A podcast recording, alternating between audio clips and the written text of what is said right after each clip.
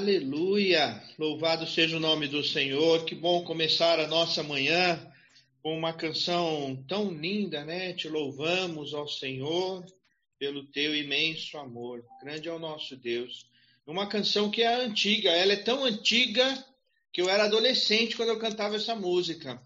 Essa música antes do meu casamento, então ela é bem antiga e traz muitas lembranças boas, muitos momentos de meditação, muitos momentos de reflexão.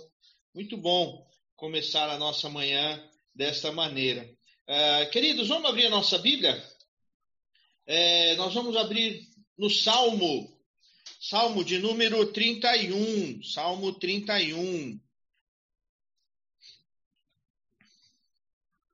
Salmo 31. Eu vou ler dois versos, os dois últimos versos do Salmo 31, e já vou dizer por que, que eu escolhi esse texto.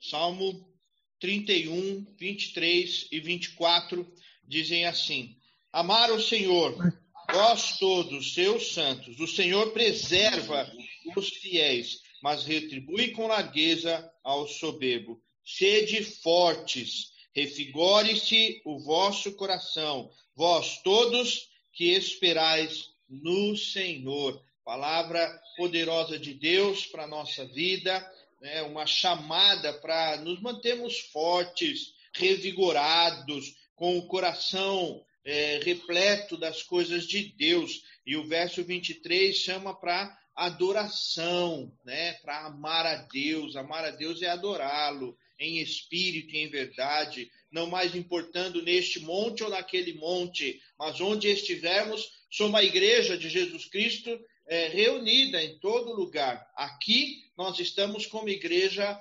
visível, mas somos a igreja invisível do Senhor em todo lugar, na face da terra, onde está reunido o povo de Deus. Então é um prazer, é um privilégio, uma alegria nos reunirmos e, e rever alguns irmãos que entram aqui né, na, na nossa no, no Zoom, outros que estão ali no Facebook, mas todos reunidos ao redor da palavra de Deus. Eu estou lendo esse texto porque esse texto foi a base do texto do boletim, né? E o texto do boletim, para quem recebe o boletim, é, o texto é uma mensagem na guerra. Gostei muito dessa palavra, gostei muito é, deste tema, uma mensagem na guerra. Nós estamos numa guerra, nós vivemos numa guerra, não só nesse momento de pandemia, mas na guerra espiritual, na batalha espiritual, no mover do Espírito Santo. Tudo isso é uma batalha espiritual. Mas como é bom saber que nós estamos na batalha do lado vencedor, do lado de Deus, do lado do Senhor, do lado da glória do Senhor, não porque nós somos melhores, mas porque temos Cristo Jesus e cada vez que seguimos o Senhor e optamos nessa, nessa, nessa caminhada de servir ao Senhor, de buscar a palavra de Deus, de viver a vontade de Deus, de viver o agir do Espírito Santo, nós somos abençoados e é, não tem derrota para o servo do Senhor. Mesmo as lutas maiores que nos, nos vêm, que acontecem, que surgem, são para a glória do Senhor. De alguma maneira, para o louvor e glória do Senhor. Então lembre-se do que nós cantamos, ele é a nossa estrela da manhã, ele é o nosso guia, o nosso alvo, nossa meta, ele é o nosso modelo, padrão, ele é a nossa adoração. E por isso, adore a Deus, sirva ao Senhor, glorifique o nome do Senhor, exalte o nome do Senhor. Eu te convido a ler o texto lá do, do boletim. O autor do texto é um digníssimo senhor chamado Christian Zornoff né? Alguns já ouviram falar deste nome, então vale a pena pegar o boletim. Se você não recebe, é só falar com o próprio autor, o Christian, que é o nosso design também. Aqui, assim, todo mundo é multiuso, né? Então, é, o Christian ele foi o autor do texto essa semana e sou grato ao Christian por nos trazer esta reflexão tão importante de que é, no meio da guerra seja forte, revigore-se o vosso coração, vós todos os que esperais no Senhor.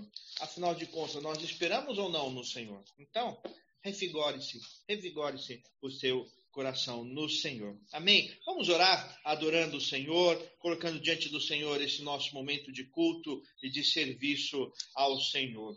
Bondoso eterno Pai, graças te rendemos, Senhor, pelo teu mover, pelo teu poder, pela graça do Senhor. Obrigado a Deus por esta palavra que acabamos de, de receber, que veio do coração do Christian e alcança o nosso coração, ó Deus, mas sobretudo veio da tua vontade, da tua palavra. Então, estamos aqui, ó Pai, revigorando o nosso coração, nos fortalecendo no Senhor para o dia da batalha, para o momento da batalha, para as lutas, para as guerras, sejam quais forem, pois tu és Deus, Tu és Senhor, soberano, exaltado, entronizado sobre todas as coisas. Recebe agora a nossa adoração, recebe agora a meditação da palavra, recebe, ó Deus, as orações. É tudo para a tua glória, para o teu louvor e revigora o nosso coração, para que a nossa adoração seja pura, a nossa adoração seja com o teu perdão e com o mover da graça do Senhor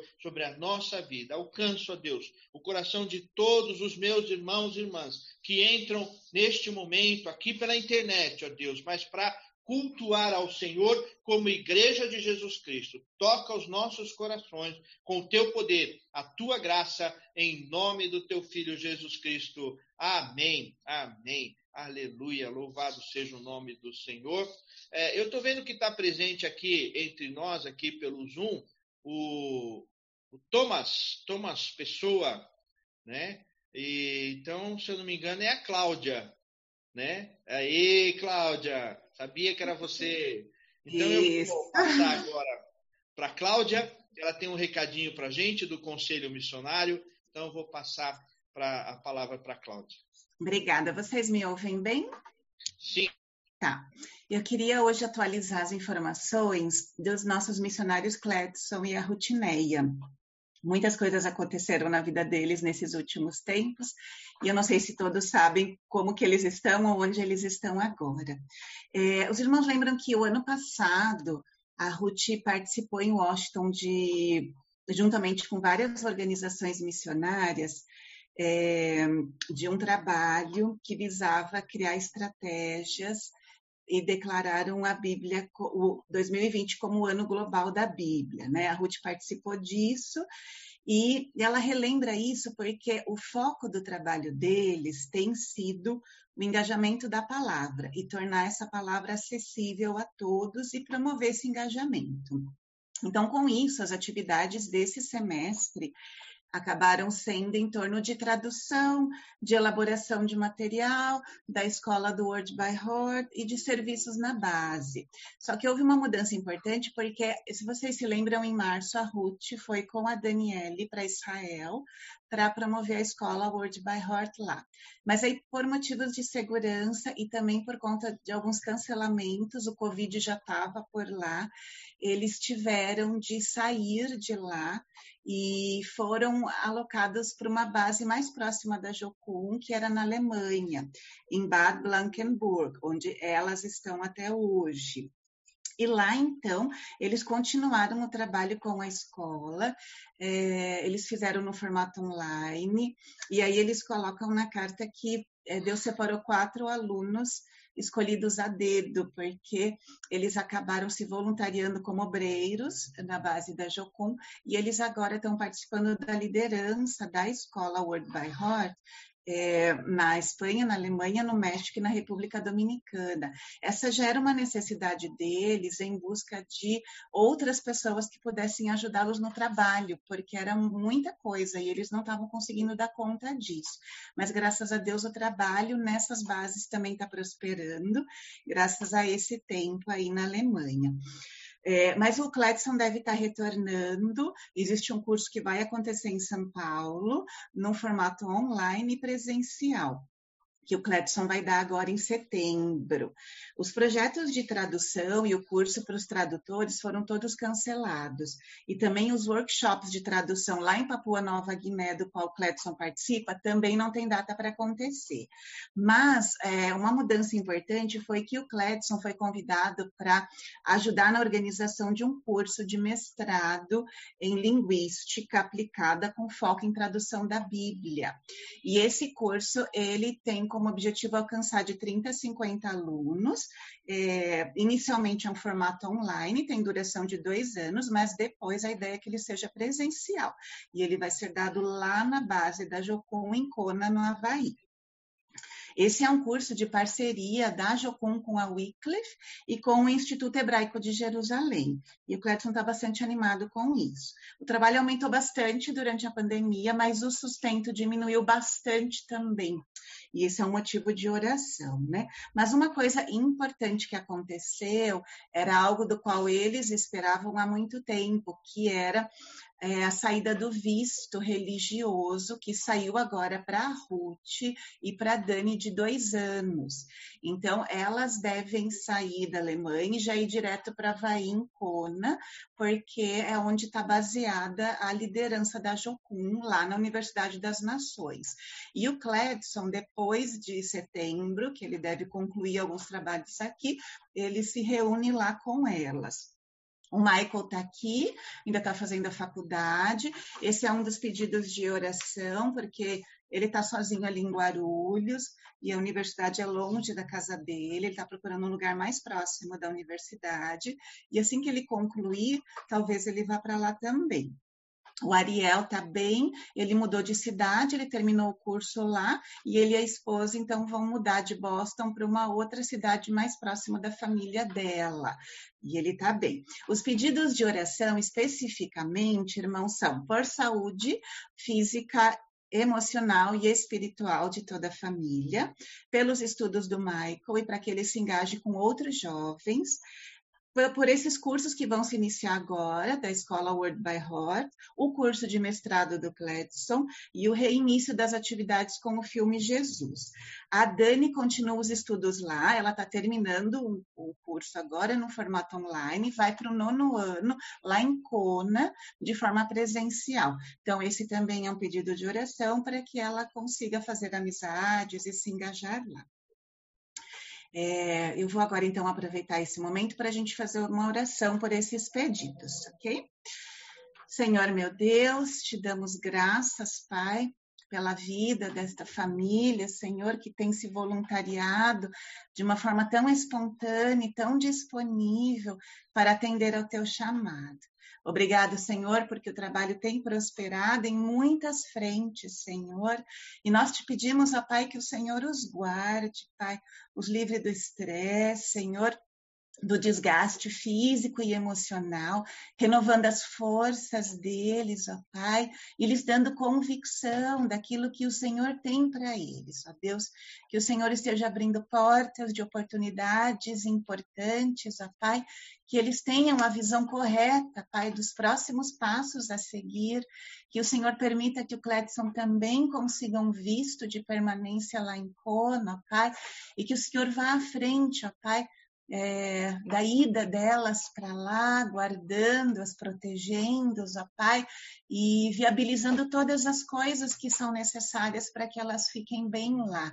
Também para que o Michael fique bem aqui, que o Senhor esteja também com ele, preparando um lugar mais perto da universidade, que ele consiga concluir os estudos, ó Pai, em que o Senhor levante jovens, ó Pai, que possam ser amigos, que possam ser um apoio, ó Deus, e uma fonte de esperança também para ele aqui em São Paulo. Que o Senhor abençoe os estudos da Dani, preparando também uma vaga lá na escola em Que ela consiga se engajar com a turma, Senhor, sentir-se incluída e consiga acompanhar os estudos, ó Pai, e seja bênção na vida dela também esse tempo que eles estarão em Cona, Pai. Em tudo isso, ó Pai, que a tua mão protetora esteja os guardando e os abençoando, Senhor, em nome de Jesus. Amém. Amém, aleluia. Muito obrigado, Cláudia. Deus te abençoe. Deus abençoe o Conselho Missionário é, na administração destas informações e no repasse dessas informações para a igreja. Muito obrigado, Deus abençoe. Nós vamos é, continuar o nosso culto de adoração e agora vamos adorar a Deus com os nossos cânticos, com a nossa, com o nosso louvor. É, eu não vou pedir para todo mundo ligar aí a, a, câmera e cantar junto, né? Porque a gente não sabe o que pode de repente acontecer, a começar por mim, começar por mim. Mas é, eu quero é, pedir que você deixe levar pela condução desta adoração. Não fique apenas na frente do computador, mas realmente adore ao Senhor, adore a Deus. Para mim não tem sido difícil isso. Para mim é, seja uma música aqui ou lá na igreja, a gente, eu tenho tido esta adoração e, e é um momento da gente aprender a simplicidade, né? É, tenho, a gente tem conversado um pouco com os jovens sobre isso e na última semana alguém ainda falou, né, que simplicidade não é ser simplório, não é ser mal feito, não é ser feito de qualquer jeito, é ser um pouco mais simples. Mas a adoração acontece é, a partir do coração, a partir do seu coração, onde você estiver. Então, adore a Deus conosco, adore ao Senhor, glorifique o nome do Senhor. Hoje está na condução do louvor a Dani e o Mateus. Deus os abençoe neste momento. Obrigada, pastor. Obrigada. É, queridos, bom dia. Eu gostaria de começar esse momento de louvor deixando para vocês uma palavra, é, para que a gente inicie refletindo sobre, é, diante de toda a grandeza de Deus, diante de toda a grandeza do seu poder e de tudo aquilo que ele fez e faz por nós diariamente, é, que nós possamos ter um momento de reflexão. E a palavra que eu quero deixar está lá em 1 Pedro, capítulo 5, os versículos 6 e 7, que dizem: Humilhai-vos, portanto, sob a poderosa mão de Deus, para que ele, em tempo oportuno, vos exalte, lançando sobre ele toda a vossa ansiedade, porque ele tem cuidado de vós. Sim, acho que essa é a maior verdade que nós temos experimentado nos últimos tempos, né? tempos de guerra, como há pouco o pastor citou, mas o quanto tem sido importante, o quanto tem sido revigorante experimentar é, a cada dia o cuidado de Deus para com, com a gente, para com as nossas vidas. Então, que a gente possa, durante esse cântico, fazer essa oração e refletir sobre isso. Ó Deus, obrigada, Senhor. Obrigada pelo teu cuidado, obrigada pelo teu amor e que o Senhor nos ensine, Senhor, dia a dia a depender mais de Ti e somente de Ti, Senhor, te louvando e exaltando o Teu santo nome em toda e qualquer circunstância. Amém. Amém. Tá. É, eu quero é, ler aqui um texto, mas é o texto que a Dani usou né? Eu estava olhando para ele aqui, o texto, a segunda parte do texto diz assim: lançando sobre ele toda a vossa ansiedade, porque ele tem cuidado de vós. Né? Esse é o nosso momento dos dízimos e ofertas, e nesta manhã eu chamo a pensarmos nos dízimos e ofertas com essa reflexão, lançando sobre ele toda a nossa ansiedade, porque ele tem cuidado de nós, ele tem cuidado de cada um de nós, ele tem de alguma maneira, nos dado a provisão necessária. Então, que Ele nos dê sabedoria. Vamos clamar ao Senhor, nos dê sabedoria na administração de toda a provisão que o Senhor nos tem dado. E também vamos é, continuar a, a, com o coração aberto para abençoar a igreja, abençoar os nossos missionários. Estamos no projeto aí da arrecadação para o abono de final de ano, que é uma uma bênção que a igreja tem dado aos missionários de forma financeira todo final de ano, então nós já estamos é, arrecadando esse dinheiro com esse objetivo. E também eu quero lembrar um desafio que eu fiz para a igreja, foi um desafio pessoal, mas é, para toda a igreja, é, sobre o Natan e a Karen, que estão num projeto, os dois, são filhos dos nossos missionários, é, é, e eu quero pedir a ajuda dos irmãos. Eles querem é, ir para um curso no Palavra da Vida no ano que vem. E, e, nós vamos contribuir, contribuir cada um com 50, 100, 200, quanto você puder por mês, nós precisamos é, levantar mantenedores para eles durante o ano que vem. No entanto, se você quiser é, fazer essa oferta para eles a partir de já, pode fazer para o Natan e para a Karen.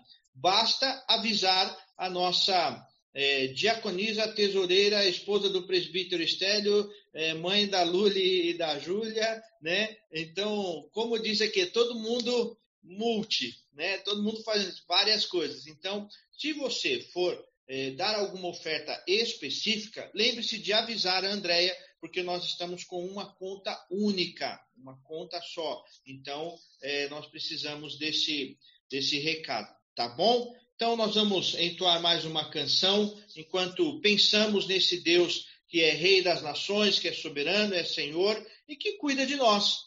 Né? Tem é, é, levado sobre si as nossas ansiedades também e tem cuidado de nós. Que o Senhor te abençoe. Muito obrigado àqueles que têm mantido os dízimos e ofertas. Com certeza isso é para a glória, para o louvor e a honra do nome do Senhor. Vamos cantar. Obrigada, meu Deus, por esse momento de louvor. Obrigada, meu Deus, pelo privilégio de estarmos reunidos em Teu nome, Senhor, na Tua presença santa, Pai, para engrandecer o Teu nome, para nos lembrarmos, Senhor, quão grandes são as Tuas obras. Abençoa-nos, Senhor, nesse momento de culto. Fala, Senhor, aos nossos corações e ensina-nos, Senhor, mais uma vez a caminharmos conforme os Teus propósitos para que o teu nome seja glorificado em todos os dias e em todas as nações. Em nome santo de Jesus. Amém. Amém. Glória a Deus. Muito obrigado, Daniela, Mateus, pela disposição, disponibilidade de nos conduzir na adoração, né? Ainda bem que louvado seja o Senhor por esse instrumento tecnológico aqui que nos permite essa, essa aproximação um pouco maior. Né? É, e nesta manhã é, eu convidei para trazer a palavra ao nosso seminarista. É, então, quero passar a palavra para o João. Que Deus abençoe, João, na condução da palavra, que o Senhor domine teu coração. Eu falei para ele hoje de manhã assim, né? João está no fogo do Espírito, ele não, na serenidade do Espírito. Então, nessa serenidade do Espírito Santo, João, que Deus te abençoe e te conduza no poder do Senhor. Amém, amém. Bom dia, irmãos. Que a graça de Deus nos guie mais uma vez nesse momento. Que possamos continuar adorando e servindo nosso Deus nesse culto. Eu os convido a abrir suas Bíblias no texto de Filipenses 3. Leremos do versículo 17 até o primeiro versículo do capítulo 4. Filipenses 3, do versículo 17 até o primeiro versículo do capítulo 4. Enquanto vocês vão abrindo suas Bíblias, é bom a gente chamar a atenção que esse texto não está isolado. Ele vem numa sequência de Filipenses, então tentem lembrar do nosso último sermão em Filipenses 3, tentem lembrar dessa questão da corrida, da fé, do fato de que Paulo, ao chamar as pessoas para si, ao clamar para que elas o imitem, ele não fala da sua figura apenas, mas essa caminhada para com Deus. Ele nos lembra que ele não é perfeito. E eu queria que vocês também tivessem em mente o último sermão do pastor, onde ele trata de Sadraque, Misaque e Abednego, porque tem muito a ver com esse sermão de hoje. Essa questão do reino de Deus, de sermos exilados. Essa história está muito ligada e vai, e vai enriquecer muito essa leitura do texto, se vocês tiverem isso em mente. Que todos já abriram suas Bíblias. Vamos fazer uma oração. Senhor Deus, que possamos nos prostrar diante de Ti, que os nossos olhos estejam fitos em Tua palavra, que os nossos ouvidos estejam atentos à Tua voz. Acalma-nos, Deus. Mantenha-nos diante de Ti. Que distrações nenhuma nos tirem da Tua presença. Que o Senhor me use nesse momento, que as Tuas palavras saiam por meio de minha voz e que as palavras da minha boca e o meditar do meu coração sejam agradáveis em tua presença, Senhor Deus, rocha minha e redentor meu. Assim diz o texto. Irmãos, sede imitadores meus, e observais os que andam segundo o modelo que tende em nós. Pois muitos andam entre nós, dos quais repetidas vezes eu vos dizia, e agora vos digo até chorando, que são inimigos da cruz de Cristo. O destino deles é a perdição, o Deus deles é o ventre, e a glória deles está na sua infâmia, visto que só se preocupam com as coisas terrenas, pois a nossa pátria está nos céus, de onde também aguardamos o Salvador, o Senhor Jesus Cristo, o qual transformará o nosso corpo de humilhação para ser igual ao corpo da sua glória, segundo a eficácia do poder que ele tem de até subordinar a si todas as coisas. Portanto, meus irmãos amados e muito saudosos, minha alegria e coroa, sim, amados, permanecei deste modo firmes no Senhor. Amém.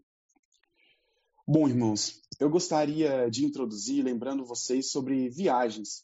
Eu sei que muitos dos irmãos já viajaram, eu sei que muitos de vocês já moraram em outros países, e nessas experiências vocês lidaram com uma cultura diferente.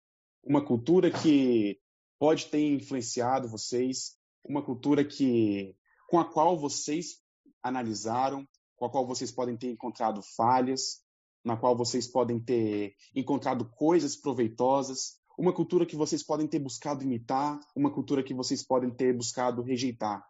Isso é muito comum.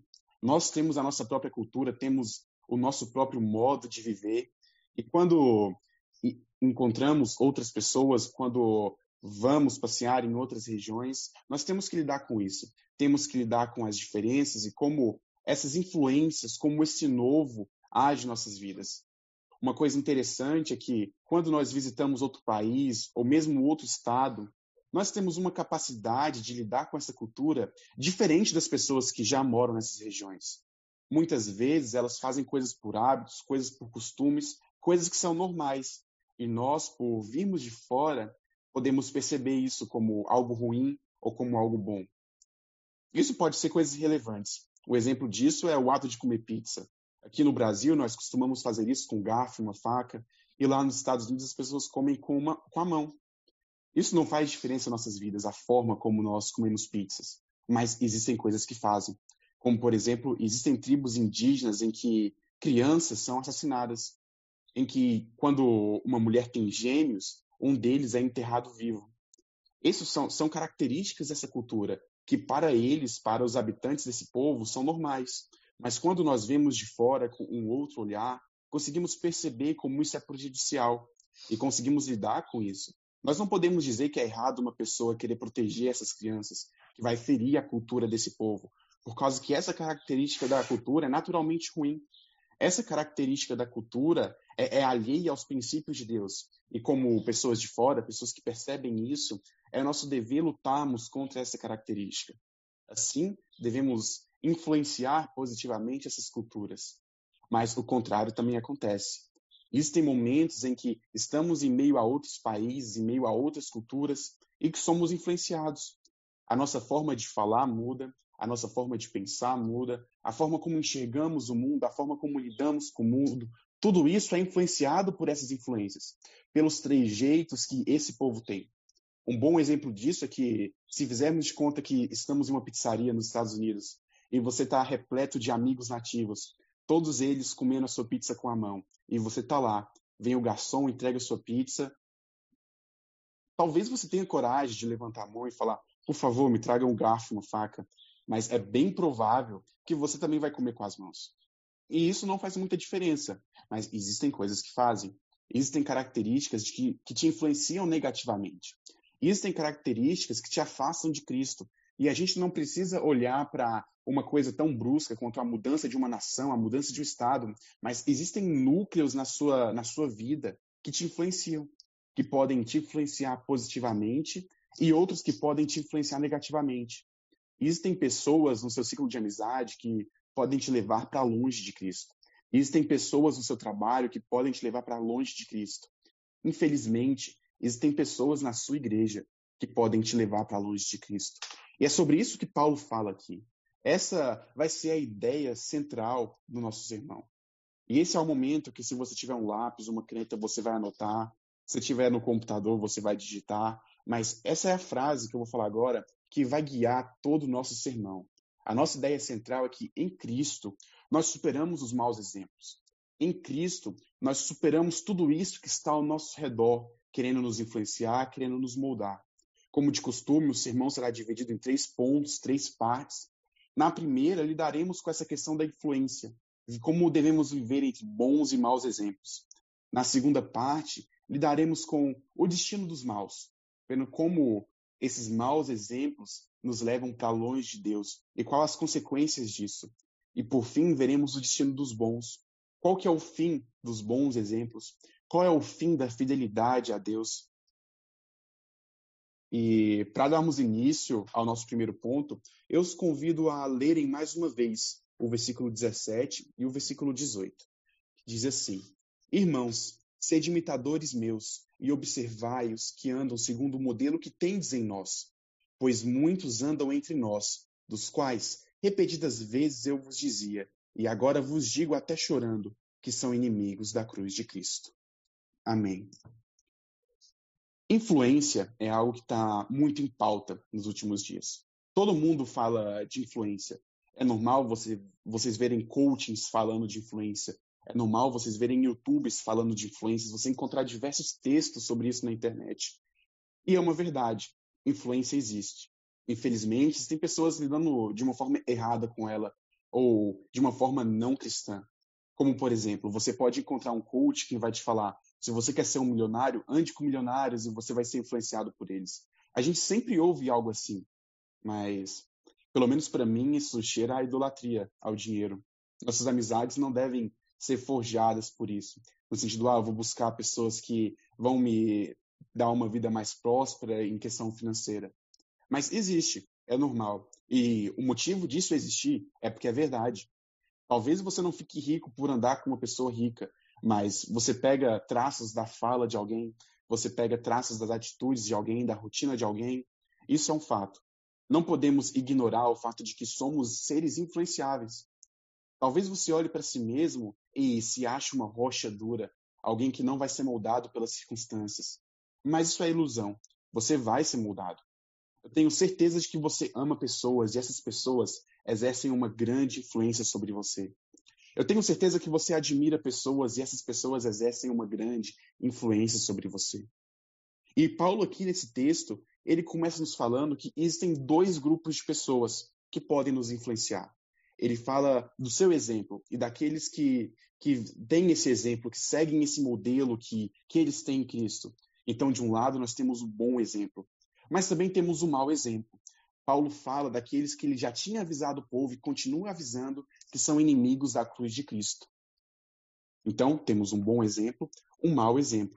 O mau exemplo aqui, dentro da igreja. Paulo está falando dentro da igreja. Está falando de pessoas que se dizem irmãos, mas ele vê nas atitudes, nas profissões de fé dessas pessoas que elas estão alheias a Cristo, que elas se opõem à cruz de Cristo. E diante desses dois exemplos, devemos saber como devemos seguir. Devemos saber como nos portar diante de pessoas que se parecem alheias à cruz de Cristo. E diante de pessoas que proclamam essa cruz, cruz. Diante de pessoas que nos levam para perto do nosso Senhor. Pessoas que nos colocam prostradas e diante dele. E a primeira coisa que eu quero chamar a atenção para vocês é a parte do choro de Paulo. Porque é normal vermos pessoas contra Cristo, pessoas ferindo o evangelho e sentirmos raiva, sentimos indignação. E não é errado.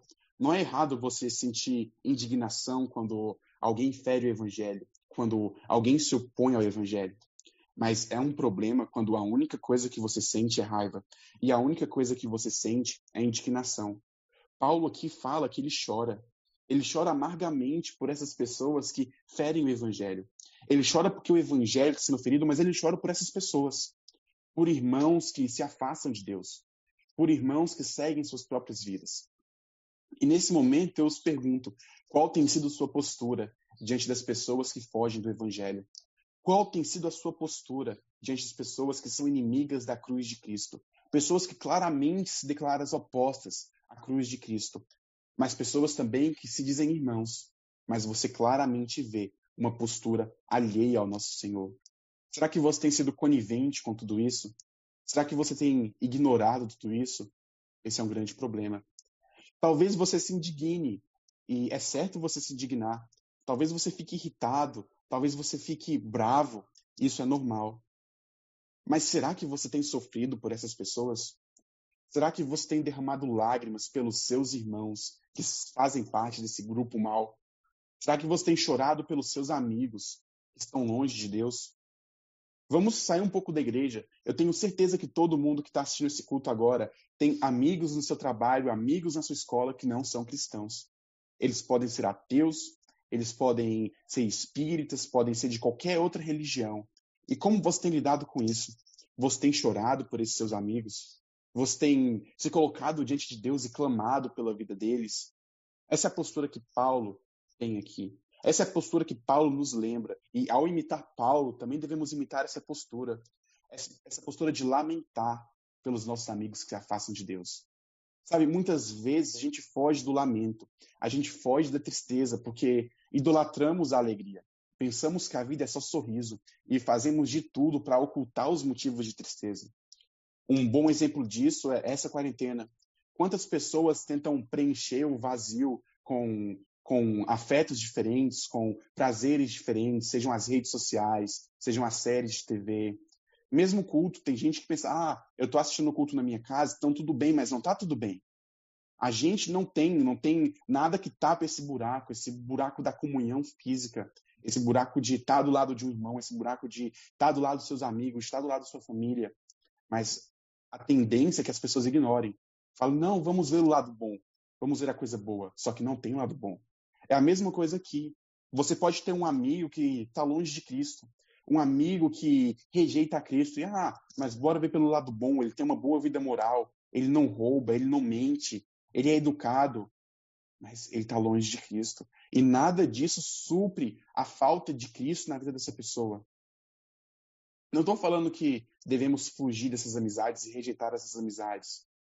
Mas será que temos ignorado o fato de que grande parte dos nossos amigos vão para o inferno? Será que não temos pregado o evangelho a esses amigos por não crer nisso? Nós ignoramos todas as consequências do pecado, todas as consequências da rejeição de Cristo, e por isso não temos um incentivo de transmitir pelo amor a mensagem do evangelho a essas pessoas. É assim que devemos nos portar com esse grupo mal. Não odiá-los, mas amá-los e chorar por eles amá-los e nos entristecer profundamente, porque eles se afastam cada vez mais de Cristo. Mas Paulo está falando aqui de influência. Sabemos que devemos chorar, devemos amar. Isso significa nos manter perto dessas pessoas. Como é que eu vou chorar e amar e pregar o evangelho para ele se eu estou longe? Mas eu tenho que seguir o exemplo. Eu tenho que seguir o exemplo dos bons. Então, logo, eu não posso viver apenas em meio aos maus. Eu tenho sim um momento da minha vida com amigos, com colegas que não são cristãos ou são cristãos e apresentam posturas diferentes. Devemos fazer isso, mas esse texto nos mostra que o nosso principal ciclo de amizade tem que ser de cristãos. O nosso ciclo mais íntimo deve ser de pessoas da nossa igreja, da nossa família em primeiro lugar e em segundo lugar da nossa família de fé. E é estranho quando cristãos têm as suas melhores amizades em pessoas que não professam a fé em Cristo. Porque as pessoas que nós mais ouvimos são os nossos melhores amigos. As pessoas que nós mais admiramos, que mais influenciam, são os nossos melhores amigos. Então, por que os nossos melhores amigos vão ser pessoas que rejeitam a Cristo? Essa postura vai nos influenciar. Você pode pensar que não, mas influencia. E, e pensando do lado que amizades são forjadas, pelo menos inicialmente, em coisas que temos em comum, nossas primeiras conversas se dão por por hobbies comuns, por gostos em comuns? Por que não temos amizades profundas com pessoas que têm uma fé em comum? Se a nossa fé deve dirigir toda a nossa vida, por que muitas vezes rejeitamos uma amizade profunda com nossos irmãos? Por que muitas vezes não alimentamos uma amizade profunda com nossos irmãos? Paulo aqui nos chama. Ele fala: vocês querem ser bons cristãos? Vocês vão ser influenciados. Então sejam influenciados por boas pessoas. Sejam influenciados por cristãos maduros, por, por cristãos que imitam a Cristo.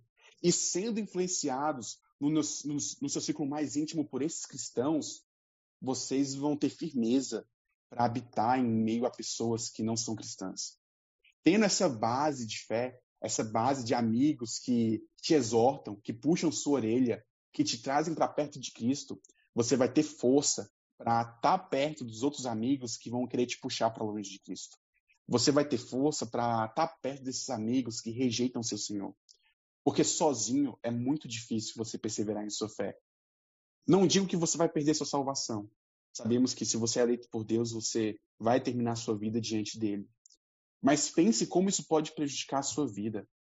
Pense como rejeitar suas, os seus laços, suas amizades com a sua igreja, por amizades do mundo, pode te fazer desonrar a Deus. Não peço que você tenha medo de ir para o inferno, mas tenha medo de não louvar o seu Senhor.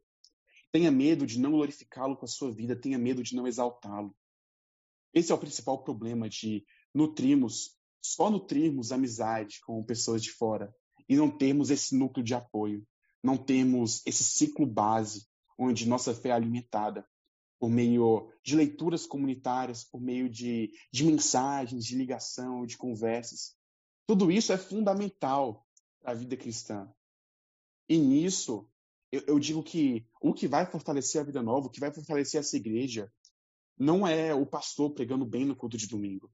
Não é os presbíteros sendo uma boa liderança. O que vai sustentar essa igreja são as amizades. O que vai sustentar essa igreja são os laços firmados em cima de Cristo. Vocês precisam de irmãos, discipuladores, que vão te levar para perto de Cristo, que vão estar do seu lado sempre que você precisar, que vão responder às suas dúvidas. Talvez o pastor algum dia não vai ter horário, talvez o presbítero vai ter uma demanda muito grande de pessoas correndo atrás, mas você precisa de um bom amigo na sua igreja, que esteja diante de Deus, que vai caminhar ao seu lado. Assim como sendo orientado, sendo guiado por essa pessoa, você também precisa orientar e guiar pessoas jovens na fé. Eu digo agora aos jovens, aos adolescentes, procurem uma família, procurem pessoas mais velhas, mais experientes, para te guiarem. Procure alguém para te direcionar, para te aconselhar. Da mesma forma, às famílias, aos adultos, ao... procurem jovens para vocês guiarem. Aos idosos da igreja, procurem adultos. Essas pessoas precisam de cuidado. De um cuidado que muitas vezes o pastor, o presbítero não vai conseguir dar. Precisam de alguém que vai estar tá de verdade do lado. Alguém que vai conversar com ela toda semana. O pastor não consegue falar com todo membro da igreja toda semana. Mas um irmão consegue falar com outro irmão toda semana. Criem essa rede, criem esse vínculo, esse laço que vai sustentar a igreja, que vai colocá-los em fidelidade, como o reino de Deus, que, que vai nutrir essa nacionalidade, que vai nutrir essa identidade, que vai nutrir essa personalidade que glorifica a Deus. Porque quanto mais forte essa comunidade estiver, quanto mais forte os seus vínculos estiverem, mais fiel você vai ser em meio à sua escola, em meio ao seu trabalho, em meio às comemorações, em meio aos seus hobbies. Toda a sua vida vai ser moldada por esse ambiente, esse ambiente comunitário, esse ambiente de amizade, esse ambiente de lazer. E, e entendendo isso, entendendo que devemos ser influenciados e como devemos agir com pessoas boas e pessoas más, Devemos amar os nossos irmãos e buscar estar do lado deles quando eles nos influenciam positivamente. E aqui, ó, tá, tá a diferença com, com, esse pessoal que idolatra, que fala: bom, se você quer enriquecer, você vai andar com pessoas ricas e vai fugir de pessoas pobres. O cristianismo não. Fala: se você quer se enriquecer em Cristo, ande com pessoas maduras na fé, mas ande também com pessoas imaturas. Ande também com pessoas que te fazem chorar, mas ande com elas para ensiná-las. Você não vai só querer crescer, você vai querer cuidar. Esse é o princípio do cristianismo, cuidado. Busque cuidar das pessoas que são longe de Cristo. Se você tem visto um irmão que você sabe que está pecando, que está se afastando de Deus, não rejeite ele. Corra atrás, converse, ligue, se faça presente. Porque é isso que Paulo nos direciona. Ele não nos direciona a ignorar os nossos irmãos. Ele não nos direciona a ignorar os irmãos que pisam no nosso calo os irmãos que podem estar errados. Não, ele nos direciona a chorarmos por eles e amá-los. Entendendo isso, entendendo a influência e como devemos nos portar, nós podemos partir para o nosso segundo ponto, que diz respeito aos maus, diz respeito ao destino dos maus. E para isso eu os convido a ler mais uma vez o versículo 19. Assim diz o texto: O destino deles é a perdição, o Deus deles é o ventre, e a glória deles está na sua infâmia, visto que só se preocupam com as coisas terrenas. Aqui Paulo está falando do extremo dos maus, no sentido pessoas que realmente são alheias a Deus, pessoas que nunca ouviram falar de Cristo, pessoas que não vão aceitar Cristo, pessoas que não vão viver para Cristo. Paulo nos lembra qual o destino dessas pessoas. Essas pessoas perecerão. E essa é uma realidade que a gente ignora. Ignoramos o fato de que muitos amigos perecerão. Ignoramos o fato de que muitas pessoas sofrerão pela eternidade. E como podemos fazer isso? Não estou falando, ah, lembre que ele vai para o inferno e julgue-o e machuque o maltrate. Não. Nós não sabemos quem são essas pessoas, então saber que pessoas vão perecer devia ser um grande incentivo para pegarmos o evangelho a todos. Deveria ser o um grande incentivo para, dia após dia, proclamarmos a palavra de Deus. Proclamarmos a palavra de Deus de forma explícita, compartilhando o evangelho, contando a história de Cristo. Compartilharmos a palavra de Deus com, com estratégia, com sendo uma pessoa amável, uma pessoa amigável, mostrando para os seus amigos que você se importa. Devemos fazer isso, porque pessoas perecem sem essa mensagem. Porque pessoas morrem sem essa mensagem. E nosso único motivo aqui é proclamar essa mensagem. Sabemos que o Deus dessas pessoas é o ventre. E o ventre aqui simboliza o desejo, o prazer, onde o ápice do prazer é o prazer, o prazer sexual, mas isso representa todos os outros prazeres. Tudo que essas pessoas fazem, pessoas alheias a Cristo, elas fazem apenas por prazer. Elas fazem para satisfazer o seu estômago, para satisfazer o seu libido, para satisfazer as suas vontades. Pô, tudo o que elas fazem é para enriquecer. Tudo que elas fazem é para ter fama. Tudo que elas fazem é para se sentir bem. Esse é o padrão. Você quer descobrir quem são os maus exemplos na sua vida? Veja as pessoas que fazem tudo apenas para si mesmos. Assim você vai saber quem você deve imitar e quem você não deve imitar. Olhe para essas pessoas e reconheça nelas esse movimento, esse movimento de querer sempre mais, esse movimento de querer sempre o melhor, e esse momento de rejeitar o outro por isso, esse momento de rejeitar um grupo, de rejeitar pessoas que precisam para o seu próprio prazer, para o seu próprio envelhecimento. E evite esse tipo de, de movimento na sua vida. Ao falar, eu não devo imitar os maus, não é só afastar, é encontrar essas práticas nas nossas vidas, porque infelizmente, como pecadores, a gente desliza em alguma dessas essas práticas. Talvez em algum momento da sua vida você cultue o seu ventre, você cultue, cultue os seus desejos. Talvez em algum momento da sua vida você se torne um idólatra. Talvez você já tenha se tornado. Então, olhe para a sua vida, olhe para os bons exemplos e mude esse padrão, mude essa atitude. Clame a Deus para que Ele te capacite a mudar, porque sabemos que não vencemos o pecado apenas por esforço, não vencemos o pecado apenas por prática, o pecado só pode ser vencido por meio do Espírito Santo. Então clame a Cristo por isso. Cristo morreu para que possamos superar esses desejos. Cristo morreu para que possamos ter uma vida de abstinência, para que possamos sacrificar os nossos prazeres pelo bem da propagação do Evangelho, pelo bem dos nossos irmãos. E também sabemos que essas pessoas, elas cultuam a forma de viver do mundo. E aqui começa a divisão, que a gente faz o link com a introdução. Na introdução, a gente veio com a ideia de um estrangeiro, de, de estar em uma região diferente, de estar em um, um país diferente. Aqui está o link com o sermão passado do pastor Carlos. Falar de Sadraque, Misaque e Abednego, que eram exilados, que estavam em um reino diferente do reino de Deus, que estavam em um povo diferente do povo de Deus. Sabemos que essas pessoas do mundo, esses maus, eles são um povo diferente. Um povo que não é caracterizado pela região que habita, mas um povo que é caracterizado por esses princípios. Um povo que é caracterizado por adorar o prazer, por adorar o desejo. Um povo que é caracterizado por tentar se satisfazer. E precisamos ter isso bem definido. Existem dois tipos de povo base. Todas as nações, todos os povos do mundo, eles são divididos em dois grupos aqueles que estão à direita do cordeiro e aqueles que estão à esquerda, aqueles que servem ao reino de Deus e aqueles que servem ao mundo, aqueles que vivem para a terra. As características de um é a rejeição de Deus, é o louvor dos seus desejos, o louvor do seu prazer, o louvor da idolatria.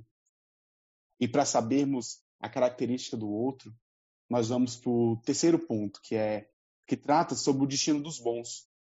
E para isso eu os convido a lerem o versículo 20 até o primeiro versículo do capítulo 4. Assim diz o texto: Pois a nossa pátria está nos céus, de onde também aguardamos o Salvador, o Senhor Jesus Cristo, o qual transformará o nosso corpo de humilhação para ser igual ao corpo de sua glória, segundo a eficácia do poder que ele tem, até de subordinar a si todas as coisas. Portanto, meus irmãos amados e muito saudosos, minha alegria e coroa, sim amados, permanecei deste modo firmes no Senhor. Amém. Se vocês não sabem, eu tenho uma irmã, uma irmã de 14 anos, e ela sempre fala que não quer viver no Brasil. Ela fala que ela quer mudar nos Estados Unidos, quer estudar lá. E quando eu ouço isso, eu penso, você pode até ir morar nos Estados Unidos, mas vai ter um momento, vai ter um almoço que você vai estar sentada comendo a comida típica de lá e vai pensar, hum, bem que eu queria um arroz com piqui. Ela pode até achar um arroz com piqui nos Estados Unidos, mas eu duvido que esse arroz com piqui vai ser igual ao arroz com piqui que a minha avó fazia. E nesse momento, nessa outra região, nesse outro país, ela vai sentir saudade. Ela vai sentir falta disso. Bom, talvez vocês não tenham a prática de comer arroz com piqui, mas eu sei que aqui em São Paulo vocês gostam de um cuscuz, um cuscuz com muita substância. É a mesma coisa. Eu duvido que vocês vão comer um cuscuz como vocês comem aqui, lá nos Estados Unidos, ou em qualquer outro país, porque isso faz parte da nossa cultura. Isso faz parte da forma como agimos, da forma como lidamos, da forma como os nossos antepassados criaram o jeito de fazer o cuscuz, o jeito de fazer o arroz com piqui, e sempre sentiremos, sentiremos essa falta. A boa notícia é que minha irmã, caso ela vá para outro país, ela pode voltar e comer um arroz com piqui. A boa notícia é que vocês podem voltar para sua região e comer a comida típica dela, mas existem pessoas que não comem. E antes de falarmos do reino de Deus, eu quero falar disso. Eu quero falar do exílio. E para isso, eu chamo à memória de vocês um poema que provavelmente todo mundo aqui já ouviu. Talvez você tenha ouvido na sua escola, talvez você tenha parado para ler esse poema, um dos poemas mais famosos do Brasil, que é Canção do Exílio.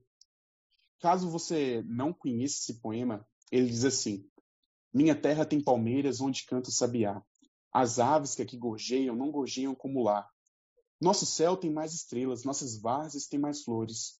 Nossos bosques têm mais vida, nossa vida mais amores. Em cismar, sozinho à noite, mais prazer encontro lá. Minha terra tem palmeiras onde canto sabiá. Minha terra tem primores, que tais não encontro eu cá. Em cismar, sozinho à noite, mais prazer encontro lá. Minha terra tem palmeiras onde canto sabiá. Não permita, Deus, que eu morra, sem que eu volte para lá, sem que desfrute os primores, que não encontro por cá. Sem que ainda viste as palmeiras, onde, onde canto sabiá. Esse é um poema muito bonito, porque ele traz essa melancolia, ele traz essa tristeza de alguém que está fora da sua pátria. Minha irmã poderia voltar, caso ela vá algum dia e comer o seu arroz com piqui. Você pode voltar de suas viagens e comer o seu cuscuz ou qualquer comida que você goste, que seja feita especialmente aqui. Mas esse poema é de um exilado, uma pessoa que nunca mais vai ver sua pátria. E a gente percebe a tristeza nisso a tristeza como à noite ele pensa na sua casa. Ele lembra das coisas típicas da sua terra. E talvez nós não proclamemos o evangelho porque nos vemos como exilados. Todo cristão é cidadão de um reino. Mas talvez você se veja como exilado. Talvez você tenha perdido a esperança de voltar para esse reino. Talvez você tenha perdido a esperança de, de ver a Cristo. E, e como esse poeta você, quando você fala disso, você fala com melancolia, você fala com tristeza, porque você não sabe se você vai ver a glória de Deus. Então, se você não sabe se, se você vai ver a glória de Deus, você não vive sua vida aqui voltada para essa glória. Tudo que você tem é lamento. Fala, hum, como é bonito isso que eu leio na Bíblia. Como é bonito o céu. Mas a sua vida aqui não é isso. Paulo não fala disso. O que Paulo nos traz é a certeza uma certeza que tira o lamento. Até agora, esse sermão trouxe um ar de lamento. Lamento por pessoas que se voltam contra Deus, pessoas que, que têm o seu destino à perdição. Devemos chorar por essas pessoas. Mas aqui entra o paradoxo da vida cristã, entra a ambiguidade. Ao mesmo tempo que devemos chorar, que temos esse lamento, devemos sorrir, devemos nos alegrar. Por que disso? Porque nós temos uma pátria. Uma pátria da qual não somos exilados. Nós não somos exilados do reino de Deus, porque o sangue do Cristo foi derramado. Nós não somos exilados do reino de Deus, porque um cordeiro sofreu. Sofreu por todos os nossos pecados, sofreu por todas as nossas falhas, para que pudéssemos retornar à nossa casa, para que pudéssemos habitar nesse reino tão bem, tão bem visto pela Bíblia, nesse reino tão citado, nesse reino que é o arquétipo de tudo que é bom. Nós vamos voltar para o nosso lar. E por isso temos a nossa pátria, nossa pátria que é marcada pela glória de Deus. Sabemos que os maus têm como Deus o seu desejo. E essa pátria, essa nação é marcada por isso. A nação do, dos maus é marcada pelo louvor ao desejo. Mas a nossa pátria, a nossa nação é marcada pelo louvor ao Deus verdadeiro. É marcado pelo louvor ao único Deus. Nós devemos buscar influências que nos façam louvar a Deus. Devemos buscar pessoas que nos coloquem em louvor a esse Senhor, em louvor a esse Deus. Sabemos também que é uma, uma pátria onde os nossos desejos vão ser supridos. Mas uma coisa é ter o seu desejo suprido, outra coisa é louvar o seu próprio desejo. Paulo fala aqui da ressurreição do corpo. E nós cremos nisso. Uma das partes incríveis do nosso credo é que nós cremos na ressurreição da carne. Não seremos fantasmas vagando pelo céu. Seremos pessoas de carne e osso. Isso significa que no céu nós vamos comer, nós vamos nos alimentar e o nosso desejo por uma boa comida vai ser suprido. O nosso desejo pela arte, pela beleza, vai ser suprido no céu. O nosso desejo por, por todas as nossas necessidades físicas, biológicas, emocionais e espirituais vão ser supridos no céu. O que Paulo deixa implícito quando ele fala da ressurreição do corpo é que todos esses desejos que as pessoas idolatram, que elas usam para se afastar de Deus, serão supridos perfeitamente diante de Deus, de uma forma que nós não podemos imaginar, de uma forma que reflita a glória desse Senhor, que nos criou em corpo e nos criou em carne. Paulo nos faz saber que esse reino será regido pelo poder de Cristo. O Cristo que pode sujeitar a si todas as coisas. Paulo fala isso. Ele tem poder para sujeitar a si todas as coisas. Então, você que pensa em galgar poder no mundo, você que pensa que a sua vida aqui é para você crescer, para você se enriquecer, para você conseguir influência, nada disso te fará mais poderoso com Cristo. E esse reino, essa nação, essa pátria é regida pelo poder de Cristo. O maior poder que nós encontramos no mundo, o único poder que supera tudo, supera as leis do nosso mundo, supera qualquer a, a, nossa capacidade imaginativa, a nossa capacidade racional. Tudo isso é suprido, é, é superado pelo poder de Cristo. E nossa pátria é regida por isso. Por isso esse sermão vem se concluindo com a esperança. A esperança que as nossas dores, o nosso amargor, o nosso choro será substituído por sorriso. O nosso choro será substituído por glória. Será substituído pela beleza do nosso Deus que se manifesta pela beleza do nosso Deus que nos convida e nos coloca diante de si, momento após momento, dia após dia. Então podemos partir para o último versículo, que é o primeiro versículo do capítulo 4, que diz: Portanto, meus irmãos amados e muito saudosos, minha alegria e coroa, sim amados, permanecei deste modo firmes. Nós temos o porquê permanecer firmes.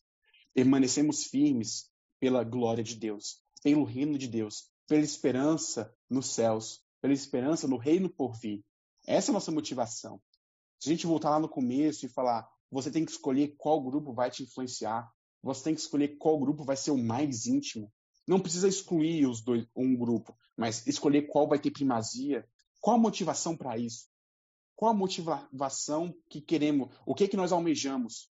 Qual a motivação para escolhermos um grupo? E é o reino dos céus. Nós escolhemos a igreja, escolhemos o grupo bom porque almejamos os céus. Essa é a diferença. Se você almeja a terra, se você almeja prazer aqui, se você almeja riqueza nessa terra, você não tem que se, se ser envolto por cristãos. Você não tem que buscar a Deus. Não, se você quer a glória aqui, você tem que buscar os maus. Se você quer ser um bilionário aqui e ter todos os prazeres, sejam sexuais, sejam de alimentos, se você quer comer do bom e do melhor, e essa é a sua motivação de vida, o seu lugar não é na igreja. O seu lugar é em meio aos maus, que são os maus que vão te levar por esse caminho. São os maus que vão te dar um meio para alcançar isso. O reino de Deus vai te dar um meio para que você chore, para que você caminhe. E você só terá satisfação plena dos seus prazeres quando o reino de Deus chegar, quando o reino de Deus vier. Se você não quer esse reino, esse texto não te coloque em meio aos bons, mas te coloque em meio aos maus. Agora, se você quer trilhar uma vida sem se importar com riqueza, você pode ter, claro que pode, mas se você quiser criar uma vida que tem como objetivo último a glória de Deus, como objetivo último o reino de Deus, você deve trilhar uma vida guiada por boas influências. A primeira delas, o Cristo. O Cristo que é revelado nas Escrituras. Você não pode imitar ninguém sem antes, sem antes buscar conhecer a Cristo nas Escrituras. Depois de Cristo, ou melhor, alguém que imite a Cristo, como Paulo diz, a liderança. Paulo pede para que a igreja o imite, porque ele imite a Cristo.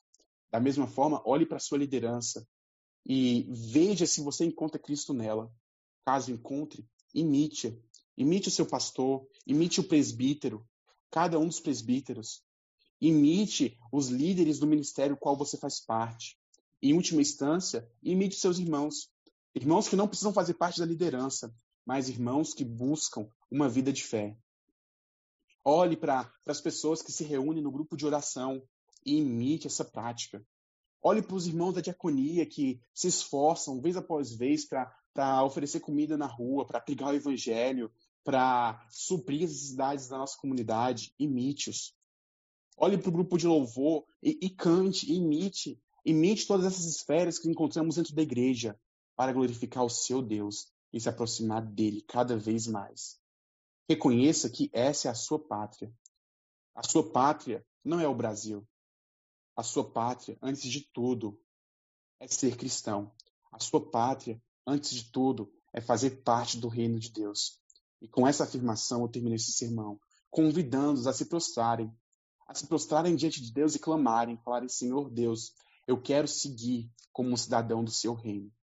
Orem clamando a Deus para que vocês possam ter uma postura condizente com a sua cultura. Orem clamando a Deus para que vocês não sigam o jeitinho brasileiro, para que vocês não sigam o jeitinho de qualquer uma das várias culturas, das várias nações do mundo, mas orem clamando para que o seu jeito seja o jeito de Cristo Jesus. Que vocês possam viver essa vida como Cristo viveu a dele, que vocês possam imitá-lo e proclamar cada vez mais o seu evangelho, que é a única forma, é o único meio pelo qual os pecadores, pelo qual os seus amigos, os seus colegas podem ser salvos. Creia nessa mensagem, abaixe sua cabeça e ore comigo agora.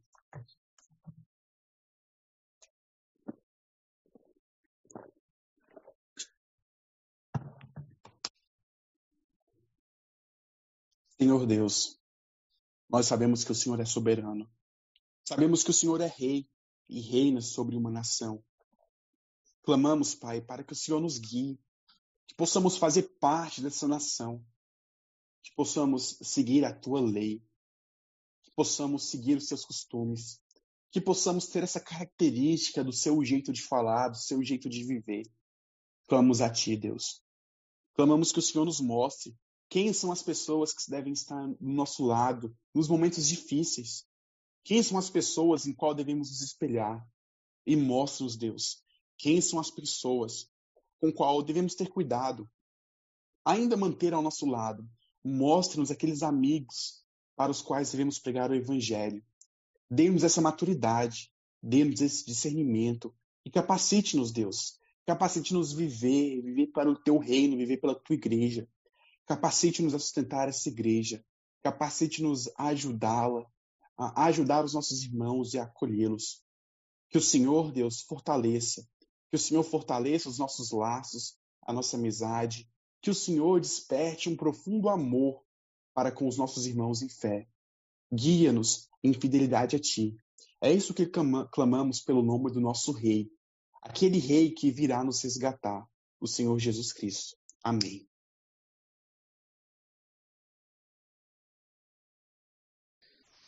Glória a Deus. Glória a Deus. Aleluia. Obrigado, João, pela tremenda palavra, palavra do Senhor, palavra de, de ânimo, né, de restauração e de alerta, né, de alerta a nós. Eu fico muito satisfeito, irmãos, muito feliz diante de Deus de ser pastor desta igreja, é, que é conduzida pelo Espírito Santo, não é por mim nem por, pelo conselho, mas sobretudo é pelo Espírito Santo. Eu digo, é, eu digo isso principalmente porque as palavras vão se completando, né? É, o João pregou na outra semana, falou meu coração, eu usei a palavra dele. Hoje ele usou um pouco da minha palavra da semana passada, mas por outro lado, é, essas palavras vêm sempre se encontrar, né? Vêm se completar com o que é, o impacto medita no sábado, com o que a gente medita na quarta-feira, na quinta-feira com os jovens. Essa palavra veio totalmente a, a, ter sentido e dar mais sentido à palavra dos jovens na quinta-feira. É, também a palavra de quarta-feira, quando eu falei muito sobre igreja, sobre a importância de ser a igreja é, invisível dentro da igreja visível, é, sobre ter essas parcerias. Muito bom, muito bom. Obrigado, João. Obrigado a Deus por mover o Espírito entre nós, né, em cada um de nós. E, queridos irmãos, de fato, de verdade, não há nada combinado. João, pregue sobre isso, fale sobre isso. Não, não há isso. É mover de Deus, é, é mover do Espírito Santo. Inclusive, o João falou uma coisa que eu anotei aqui em letras garrafais, né? É, o João falou assim: cremos que no céu vamos comer. Eu dei um glória a Deus aqui, aleluia, né? Vamos ter um banquete celestial. E o bom é que lá no céu nós vamos comer, não vamos engordar, né? Então, aleluia, glória a Deus. Né? Gostei dessa palavra, palavra animadora, viu, João? Muito obrigado. Deus abençoe. É, queridos irmãos e irmãs, muito obrigado a todos por nos acompanharem até aqui, neste dia de domingo em que celebramos a vida no Senhor, a vida em Cristo Jesus. Tenha um bom domingo na paz do Senhor. Lembre-se dos nossos irmãos, né? Eu falei quarta-feira sobre vários irmãos que têm os seus negócios, né?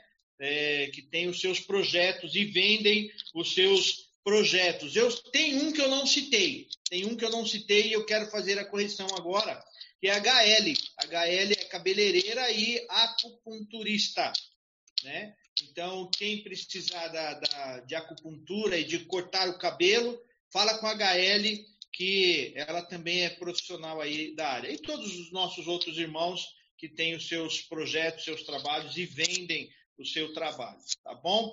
Deus abençoe a todos e todas. Tenham uma boa semana na paz do Senhor Jesus, na paz de Cristo. Obrigado a todos que estão ali comentando também lá no Facebook. Não vou citar os nomes, porque são vários, graças a Deus, vários irmãos que estão presentes. Né? Deus abençoe a todos vocês. Deus ilumine a cada um de vocês em nome do Senhor Jesus. Vamos orar agora e receber a bênção do Senhor. Logo após a bênção, nós teremos mais um cântico, e este último cântico ainda é momento de adoração, ainda é momento de reflexão. Ah, outra coisa, lembre-se do boletim.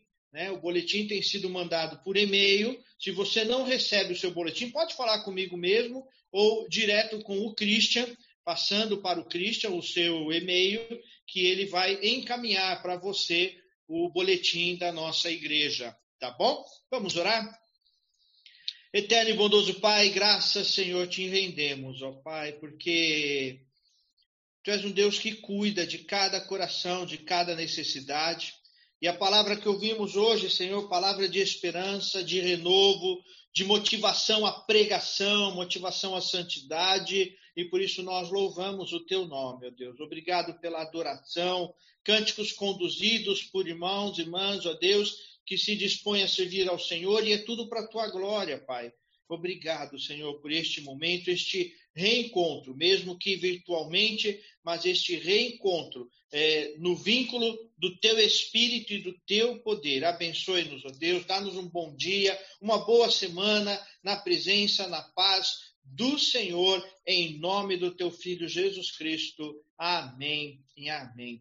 E que a maravilhosa graça de Cristo Jesus, o amor do eterno e bondoso Pai, a comunhão, o poder, a presença, a perseverança do Espírito Santo seja sobre todos e todas, hoje e para todos sempre. Amém e amém.